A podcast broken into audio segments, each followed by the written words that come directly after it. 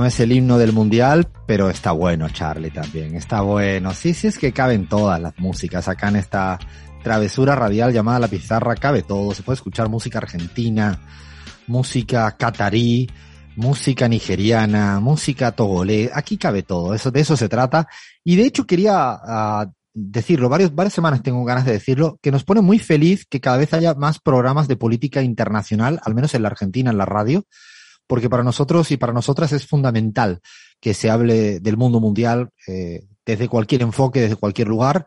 Ahora debutan eh, en una radio amiga como es la, Radio de las Madres, en la 530, eh, un nuevo programa internacional que, sale los sábados también un poquito más tarde. Así que desde ya a Tiro Borón va a estar Telma y algunas, algunos amigos y amigas. Eh, mañana, eh, domingo, en AM750, también un programa fantástico, La Vuelta al Mundo, con Mercedes López San Miguel, eh, Marco Terucci, que también lo hacen muy lindo, así que nos gusta, nos gusta mucho que haya mucha radio y que haya mucha radio de política internacional. En esto nos ponemos muy, muy felices. Eh, tenemos por ahí también, antes de, de, meternos en el tema, que es el tema es transportes en América Latina, el transporte. Eh, ahora voy a preguntar al resto de gente, antes de que Abraham, que se ha, trabajado una investigación fantástica, así que he podido leerla, eh, y es eh, con datos muy interesantes. Y también le voy a hacer la ronda de, cómo sufren, cómo viven el transporte de ustedes, mi equipo, el equipo de trabajo, el equipo de la pizarra. Le pedimos a los oyentes, también a las oyentes que nos escriban y nos vayan contando sí, qué padecen, qué no padecen, qué les gusta, qué no les gusta. Pero antes de eso, quiero que hay mensajitos por ahí de nuestros y nuestras oyentes divinos, divinas, incluso hasta cuando, hasta cuando Flavia, ¿qué? ¿Hasta cuando qué? Yo te tengo una sorpresa, te tengo una sorpresa en un ratito, pero primero vamos con dos mensajitos que voy a leer. Miedo Uno me da es... cuando alguien me dice sorpresa aquí en vivo y en directo. Y haces bien, y haces bien, pero primero vamos a eh, leer un mensajito de Eduardo, que Eduardo nos manda como un reclamo, nos dice, hola pizarreres, si no pasan mi mensaje no escribo más ni doy me gusta. Es una advertencia, necesito mimos también, Eduardo de Caballito. Yo necesito esos me gusta para seguir acá en la pizarra, así que Alfredo, mandale un mimo algo a Eduardo, por favor. Eduardo, seguro que nos vemos por el barrio. Salúdame si me ves caminando por el barrio, aunque aparezca un loco cuando voy caminando haciendo mi deporte. Páreme, porque seguramente que nos vemos por acá por el barrio, Eduardo. Un fuerte abrazo y, y la verdad que gracias por, por estar siempre al otro lado de la radio. Y acá tengo un mensajito que llegó hace unos días, pero me parece importante, sobre todo porque fue, fue una interna, una interna importante en la pizarra. Otra. Y si, una de tantas. Y Silvana nos pone, hola amigos, recién vi fotos de Sahara de los Atunes y ya estoy sacando pasaje. En mi próximo viaje a España voy a recorrer y descansar en Sahara de los Atunes. Así que, Alfredo, ya ganaste un voto, aunque en Twitter votaron mucho por La Plata, que era el debate que había con Bahía, así que quería compartirte este mensaje para que estés feliz ante lo que vas a escuchar ahora, que tenemos un audio de una oyente, a ver si lo tenemos por ahí, es específico para Alfredo. Bueno, yo quiero decirle a todo el equipo de la pizarra que los admiro mucho. Alfredo Serrano Mancilla, no le voy a decir gallego porque yo odio que me digan porteña, porque soy platense. Eso lo entiendo. Pero digo que entre líneas Alfredo, sos un cabrón con tu equipo. Porque todo bien, chicos, jeje, jeje, jeje, pero si vos no le pones el ul, la última palabrita, se te complica. Como cuando estuviste, creo que era en Bolivia, no, en Córdoba, que no salió bien la emisión y que realmente yo me imaginaba, salió perfecto, pero vos tenías que decir no, disculpen que los compañeros, te quiero igual, Alfredo, y al equipo los adoro por cómo son y cómo lo bancan. Nani, Antes de yo que no sé, responda. Nani, no, no, no, no, no. Nani, yo voy a hablar Gracias, con Nani. gracias. Nani, Nani, Nani, Nani, tú y yo Gracias, solo, Nani. Nani. Nani, solo tú y yo, Gracias, Nani. Nani, te queremos, Nani, gracias. Nani, solo es entre tú y yo. Ahora te pido, Fer, que silencia a todo el equipo entero. Quiero, no quiero silencio. Pon música celestial de fondo. O sea, quiero música celestial. A ver, Nani. Yo toda la vida he querido tener la última palabra. Nunca lo pude lograr. Y por eso me inventé hacer un programa de radio. Solo por eso. O sea, yo solo quiero tener un programa de radio para, para poder hablar dos horas y tener la última palabra, Nani. ¿Tú te crees que tú ahora me vengas a mí a sacar esto, echármelo a la cara, Nani, si llevo toda la vida trabajando solo para tener la última palabra? O sea, el regocijo que es tener la última palabra en la vida. O sea, ese momento dulce, maravilloso. Nani, tú eres mamá. ¿No te ha gustado tener la última palabra con tus hijos y tus hijas? No me digan aquí que las madres y los padres no le gustan. Con una, una discusión de pareja, ¿quién no tiene la, querer tener la última? Nani, por favor, Nani. Pero Nani, no, eh, es verdad, es que usted no sabe lo que es aguantar a este equipo, Nani. O sea, esto es un momento de terapia, Nani. De verdad, esto es muy duro para mí. Aguantar a este equipo acá todo el día, todo el día aguantando, todo el día aguantando a, a Bahía Luna, todo el día aguantando a Gaby, Monteño que ya me va a cortar. Mira, está a punto de cortarme, ¿ves? No puedo, no puede. ahora querés ganar por la lástima. Eso no, eso no se hace. Esto es increíble. Nani, eso no se hace. quiero ganar por la toda... cara del equipo fue excelente. La cara del equipo cuando escuchó el audio fue excelente, porque digamos todo no lo había Sobre todo cuando dijo cabrón. Sobre todo cuando dijo cabrón. Se vinieron arriba. Se vinieron arriba. Yo estoy viendo ya eh, los primeros tatuajes de esta semana. Todo el mundo el lunes buscando el tatuaje Nani. Nani, estamos contigo en el brazo, en la espalda, en una pie. No, Nani, estamos contigo. Yo pido ya remeras, Nani. Eh, estamos contigo, Nani. No, Nani, esto, la verdad que me ha gustado mucho tu mensaje eh, y era, era lindo que lo pasara. Así, así toca. Toca que digan cualquier cosa.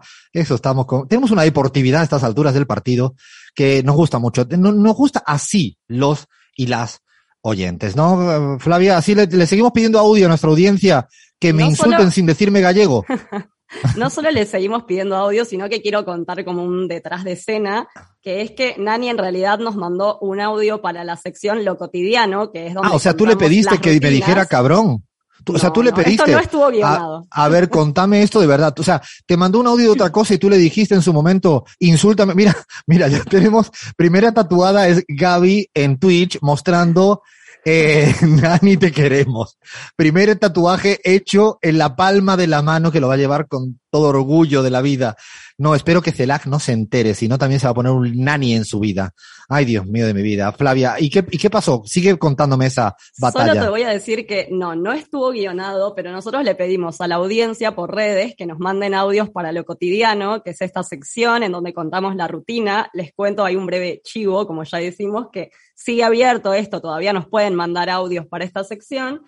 Y cuando Nani me mandó el audio, me contó su rutina, es muy interesante, ya hablaremos de ello. Cuando Nani me mandó el audio me dijo, pero necesito mandarte una cosa más, porque yo sé que vos hablás con Alfredo y necesito que le hagas llegar este audio. Y yo dije, bueno, soy nueva en el programa, le estoy mandando un audio que dice cabrón, pero es así, es, es a todo o nada. Así que Me lo merezco, me lo merezco. Además, después del aluvión de aplausos en el Chapares, yo me merezco este tipo de tirón de orejas. Está absolutamente merecido. Lo asumo, lo que prometo es no cambiar en nada, Nani. Así que sigue mandando mensajes lentamente, lo vamos a ir pasando, pero prometo no, no, no, no, Nani. Tengo que ser cabrón con esta gente, Nani. Esta gente se me pone rebelde, Nani.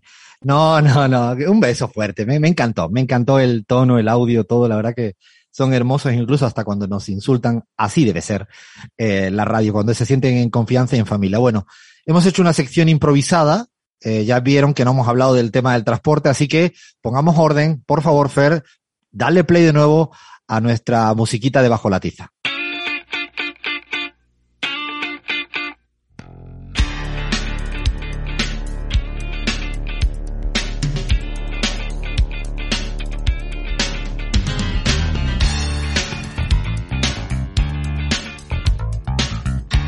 Si vamos a lograr estar serios a partir de ahora con lo que acaba de lanzar eh, Flavia acá. Yo creo que va a ser difícil porque se va a convertir en un significante. ¿No? A partir de ahora, el término ya, eh, la categoría pizarrera eh, de Nanito, mm, ya van, van a saber qué significa. Vamos a intentar, vamos a intentar, vamos a intentarlo, no sé si no para salir. Nani Lovers, Nani Lovers. yo sabía Gaby que esto era imposible. Gaby No, está yo en su sabía. mejor momento. No, no, no, no, en su peor momento, no le, no la alentemos, que yo la conozco, no la alentemos, por favor, te lo pido. Ay, ay, ay, Dios mío, es que, es que ha sido esto, la- a la audiencia que decir, hemos estado cuatro días todo el día, de un lado para otro, el chapar, ida y vuelta, ida y vuelta, hablando. La confianza provoca estas cosas, no, madre mía, me da miedo. Miedo tenemos en este momento. A ver, pon orden, Abraham, aunque tampoco confío en ti, así que haz lo que quieras, Abraham Verduga. Bueno, primero quiero empezar mandándole un abrazote a Nani, ¿no? Eh, me sumo también al club de Nani Lovers. Eh, bueno, sí, pongámonos un poco serios. Hablemos del transporte. No sé, me, me, me, pongo, me pregunto en qué transporte se eh, utilizará Nani, ¿no? Para llegar a sus destinos. Me gustaría preguntarles también a ustedes, compas. Antes de todo, ¿no? Un, un, breve cuestionario. ¿Cuál es el transporte público que más emplean para llegar a sus, a sus destinos? ¿Cómo se mueven en la ciudad? Yo, en el, en el autobús de Salamanca, que funciona de maravilla. Es, es un lujo el autobús de Salamanca. A ver, el resto, a ver, Flavia, ¿tú qué, qué transporte usas habitualmente? Está muy mal mi respuesta, está muy mal y no quiero hacer. Dilo, dilo, público, dilo, dilo. Auto, auto, yo me manejo mucho en auto. Está mal, Ajá. soy muy contaminante. Ok, Flavia la contaminante, digo para que ustedes vayan viendo. Yo a partir de ahora voy con todos. Tengo aquí todas las espadas listas. Tengo cinco espadas listas y hasta Fer que no habla también. Si necesito una espada voy para allá. A ver, Cris, que en Ciudad de México, madre mía de mi vida, eso sí que es la pregunta del millón. ¿Qué transporte utilizas en Ciudad de México? Transporte público definitivamente porque es que el tráfico, con el tráfico la cantidad de gente es imposible movilizarse en auto, pero por ahí luego también en moto. Entonces no soy, no es como que el 100% de las veces en transporte público y como aquí también hay ecobici y es muy fácil de utilizar, pues también. Entonces ahí como que hay variedad, hay variedad. Ah, está bien, ese, tener un poco así de variedad está bueno. A ver, eh, Gaby, ¿transporte que utilizas habitualmente? Eh, minibús, trufi y teleférico. Bueno, Eh, teleférico ya, teleférico nos lo ha- Claro, el resto de la humanidad que no tenemos teleférico, así nos lo lanza la Gaby, claro. ¿Y el trufi Bueno, que no es, sé Gaby? si se conoce. El, el minibús es esas bucetas pequeñitas y el trufi aquí se utiliza para decir a autos Ah, que tienen una, una ruta fija y son compartidos, ¿no?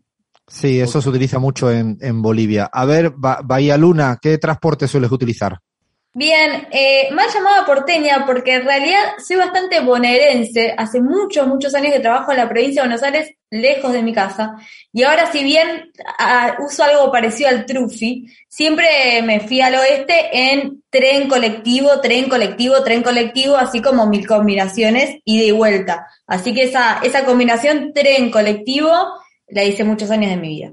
Bueno, está bien. Yo, yo suelo utilizar eh, subte, eh, autobús también, colectivo acá también, aunque cada vez menos. La verdad que, que subte. Cuando vivía en Barcelona utilizaba siempre tren de cercanía, que era, iba a la, universidad permanentemente. Y en Bolivia, me, de hecho, lo sabe la Gaby, que lo más me gustaba, quería montarme, lo que pasa es que tengo el problema de las patas largas en un microbusito, que está hecho para otra estatura y tengo ciertos problemas, ciertos problemas mínimos. Y como no sé manejar, ya lo saben, eh, ahí no. Bicicleta sí, la bici en Sevilla, cuando vivía en Sevilla era un paraíso para, para poder ir en bicicleta a todas partes. A ver, seguramente nosotros y nosotras somos un poco privilegiados y privilegiadas porque después se sufre mucho más el transporte. En la mayoría de ciudades de Latinoamérica se levanta la gente muy temprano, trabaja muy tarde, eh, o sea, trabaja muy lejos. Así que Abraham, ve contándonos cositas. Bueno, lo primero, compas, decirles que en la región, en América Latina, existen tres medios principales de transporte público, ¿no? Los más usados, el autobús, que es el gran ganador, el tren suburbano y el metro o subterráneo, ¿no? Son los principales. En términos generales, vamos a decir que el autobús es el medio más empleado, aunque suele ser además el menos favorecido en políticas públicas, ¿no? En efecto, tanto el tren suburbano como el metro son habitualmente subvencionados por el Estado, mientras que el autobús, siendo el más utilizado, recibe subsidios solo en casos excepcionales y a veces aporta en forma de impuestos y tasas más de lo que recibe. O sea que imagínense ustedes, ¿no? Siendo el, el medio de transporte más utilizado, es el más, es el más maltratado, ¿no? Y esto se nota, se nota, porque por lo menos en ciudades como Guayaquil, ¿no? Eh, la gran cantidad, hay una gran cantidad de delitos, ¿no? De fricciones, de peleas que se producen precisamente en el contexto del autobús, del transporte público más empleado. De hecho, Eh, cuando vas a como- ciudades grandes, eh, lo habitual es eso, ¿no? La mayoría de la gente es bus, bus y bus. Absolutamente, absolutamente. Vamos a hablar un poco de los datos, ¿no? Eh, hemos recabado un poco de información sobre el tiempo eh, que utiliza la gente para llegar al trabajo. Y aquí hay datos impresionantes. El 30% hace más de dos horas y espera 11 minutos en ciudades grandes como Ciudad de México, por ejemplo. El 30%. Esto según el informe de uso global de transporte público eh, de una app, de una app que se llama Movit. ¿no? El 30% en el caso de México hace más de dos horas, compas. Imagínense ustedes, dos horas y 11 minutos en las estaciones del metro. Una vida una, solo en la espera. es una locura, sí, es una, bueno, Chris, me imagino que te pasó, ¿no? Cuando, cuando te fuiste a vivir a Ciudad de México, que fue impactante lo del transporte cuando te toca ir de un barrio a otro, ¿no? Que te toca medianamente, ni siquiera de punta a punta a la ciudad, ¿no? sino mitad de ciudad ya te vuelves loca, ¿no? Pero cuando recién me mudé, como era todavía el 2020, medio de la pandemia, mm, como que el transporte público era muy distinto a lo que ahora ya se normalizó, básicamente. Y sí, de verdad que en las horas pico es bastante complicado, pero yo también siento que funciona muy bien.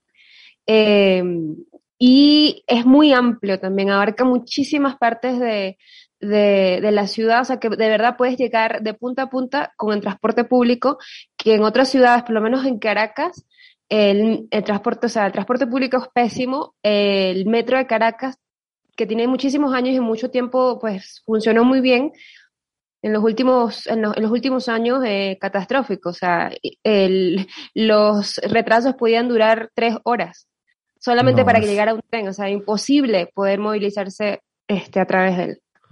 No, Caracas Mototaxi, también el transporte, el transporte, sí, mototaxi que, que vas asustado en el mototaxi que parece que te vas a estrellar. Yo me he hecho creo una vez o dos veces en mi vida y nunca más, ¿eh? Voy peor, prefiero cinco horas para llegar al sitio, prefiero el, por el miedo. A ver, más datos, más datos, Abraham.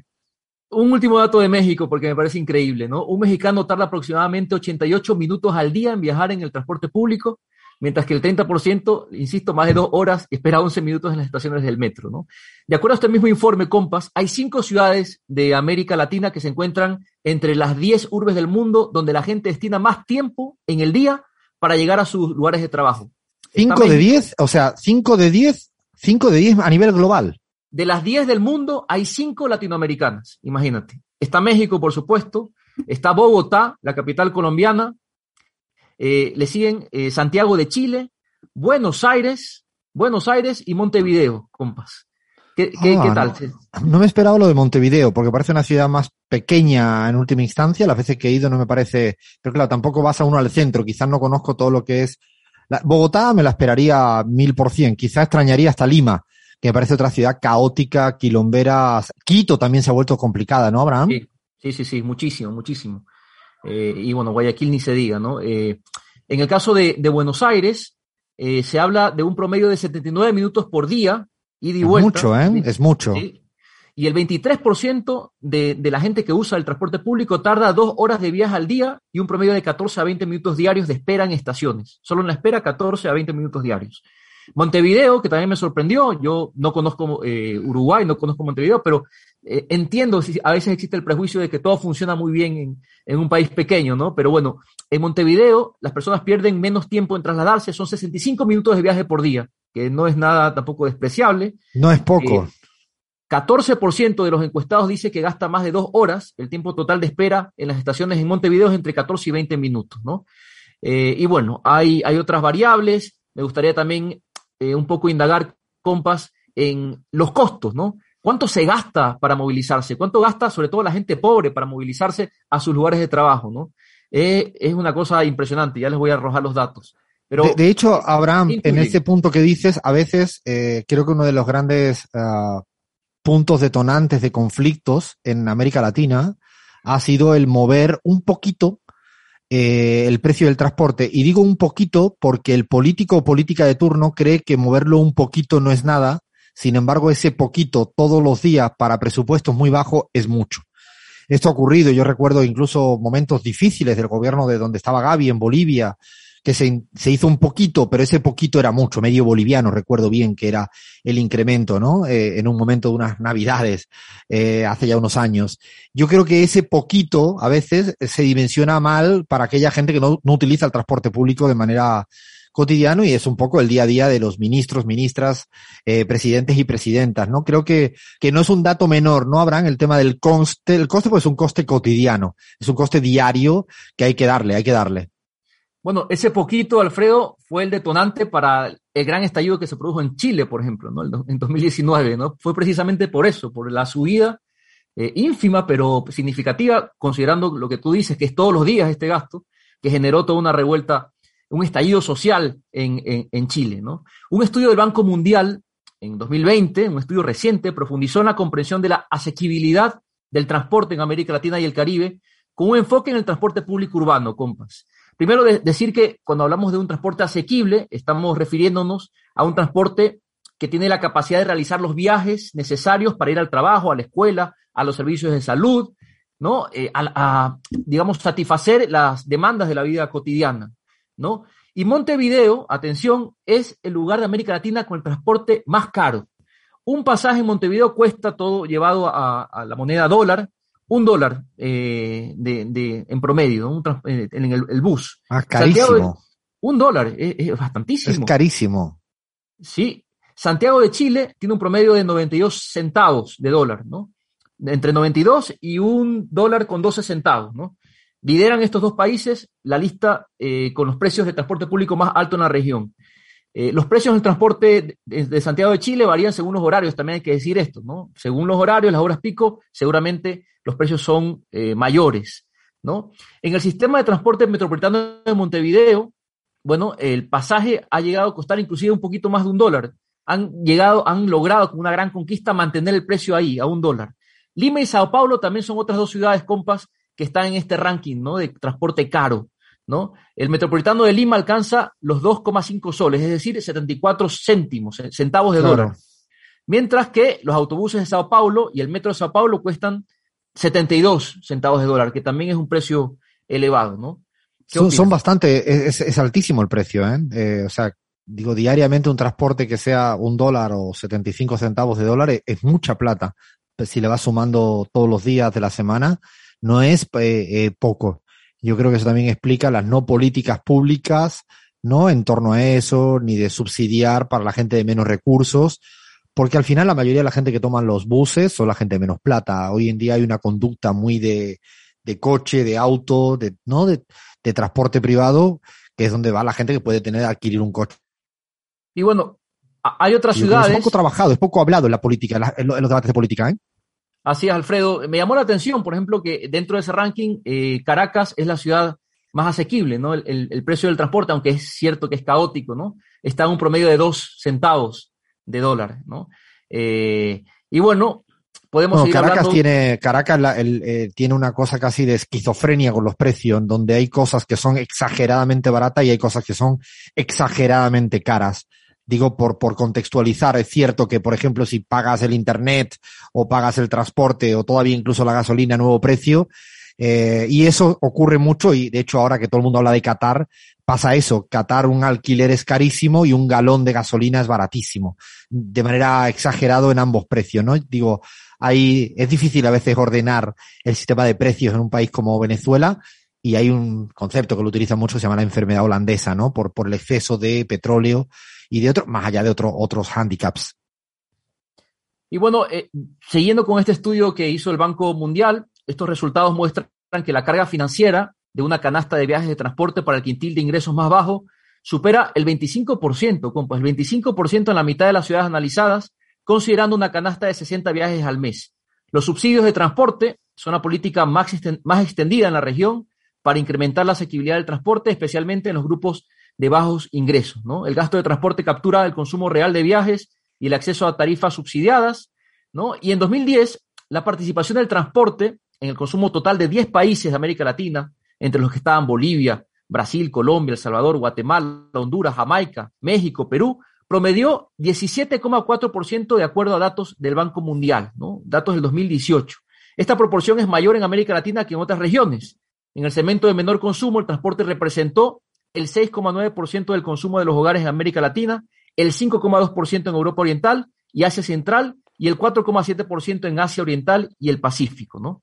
O sea que América Latina está arriba en estas valoraciones. Yo creo que, que ese, ese dato del esfuerzo que las familias más de menos plata tienen que dedicar, ¿no? Al pago y al coste de transporte, que en última instancia es para poder laburar, para poder trabajar, o sea, que no es que vayan a pasear, sino es para trabajar, eh, a mí me llama la atención, eh, para ir cerrando eh, el tema, hay muchos datos, pero para ir cerrándolo, eh, primero que no esté contemplado en términos salariales, no siempre está contemplado en términos salariales, pero es un coste que merma el salario. Y lo segundo es que se habla tanto de derechos humanos y por qué no el transporte no puede ser contemplado como un derecho. ¿Qué pasa? La gente no, no, no se transporta por necesidad, por obligación, digo, ¿por qué no? ¿No? Ya que creo que a veces, y ahí es donde siempre hay que ir cuidando, cuando hay derechos interesantes, ¿no? En términos ambientalistas, que, que uno los defiende, pero no, no dejemos atrás algunos otros cotidianos que también son relevantes, ¿no? porque si no la ciudadanía empieza a haber una suerte de frivolización en torno a los derechos, la discusión de los derechos. Hay muchos autores que trabajan esta, esta teoría crítica de los derechos humanos, ¿no? Hay mucho. Joaquín Herrera, Carol Proner, mucha gente. Y lo pongo encima de la mesa porque creo que el transporte amerita un debate. A mí me llama poderosamente la atención, no sé Gaby si te pasa, pero en la política boliviana, argentina, no, no es el debate central, ¿no? No, no sé, creo que no hay un debate hoy en día en la Argentina sobre este tema. Se habla de la deuda con el FMI, se habla, ¿no? Con otras cuestiones casi todos muy macroconceptos importantes, pero no es tanto esto. A veces incluso se preocupa por mejorar las cuestiones de las carreteras, las rutas. Son importantes, todos y todas. Pero no sé cómo lo ves esto, Gaby, para ir eh, como poniéndole un poco de punto de cierre a modo de, conclusiones. Yo creo que es, baja la tasa de, de, debate de este tema, inclusive cuando estamos hablando de elecciones a nivel municipal, eh, y se podría generar un mayor debate porque, bueno, eso generalmente está a cargo de los niveles subnacionales en la mayoría de nuestros países. Pero em, tú decías, bueno, los ministros, ministras no viajan en, transporte público y me hiciste recuerdo de algo que, que me dio muchas ganas de contar, que es una anécdota. El presidente del Senado en ese momento, Gringo González, cuando yo era presidente de la Cámara de Diputados, rechazó la movilidad de la Cámara de Diputados y viajaba en transporte público todos los días a la oficina. Eh, y claro, al principio eh, lo criticaron inclusive, ¿no? Eh, pero a mí me pareció una cuestión de principio tan importante y vi algo similar en el ministro de Transporte de Chile, recientemente nombrado. Sí, recién, sí, tal cual. Eh, que fue a, su posesión en transporte público y dio esa señal. Y creo que esas cosas son centrales, porque si pierdes la dimensión de, de, lo que la gente vive todos los días, es difícil generar política pública adecuada para la gente, ¿no? Qué, qué jodido cuando lo normal se convierte en extraordinario, ¿no? Que una persona, un ministro se transporte y además fue noticia por lo extraordinario de algo de lo más normal que es lo que hace. Yo de hecho recordaba también en Ecuador cuando Ricardo Patiño empezó a utilizar el, transporte de bicicleta y llegaba como canciller o como ministro de gobierno directamente en bicicleta. Eh, de hecho me lo contaba hace poquito que me vi con él en México. Me, llamaba, claro, es, es, también parecía, parecería como sacado de los pelos, ¿no? Y creo que es interesante la idea de, de este segmento era poner encima de la mesa. Yo me quedo con algunos datos que ha dicho Abraham. Pero nadie dice, Alfredo, que en Cuba, por ejemplo, creo que la mayoría de las autoridades se transportan o a pie o en bicicleta hace muchísimo tiempo, digamos, ¿no? Sí, claro, son un poco los paradigmas de, ¿no? De diferenciados, ¿no? Y, y además la desmercantilización. De hecho, el transporte en, en Cuba eh, a nivel de, peso cubano es verdaderamente prácticamente nada, nada en el coste, porque claro, lo, intentan desmercantilizar. De hecho, es otro debate que podríamos abrir, la cantidad de transporte privado que sirve este derecho público, ¿no? Del transporte. Pues la mayoría de empresas que tienen corporaciones, business, ¿no? Y hacen mierda. Yo creo que es otra, una reflexión que dejamos aquí encima de la mesa, ¿no? Con, con algunos datos me, me quedé así casi no, no me lo creía que cinco ciudades de América Latina eh, ocupen eh, posiciones entre las 10 más importantes del mundo en los peores resultados al respecto, ¿no? Y cuánto supone como coste eh, de las familias, ¿no? Me quedo así como para, para reflexionar en, voz alta. paramos hasta acá en nuestro Bajo la Tiza y ahora todavía nos quedan dos segmentitos. Un personajazo y no sé si va a ser una defensa, un alegato, no sé lo que va a ser, pero vamos a hablar de la rosca. Quédense ahí. Seguimos en la pizarra.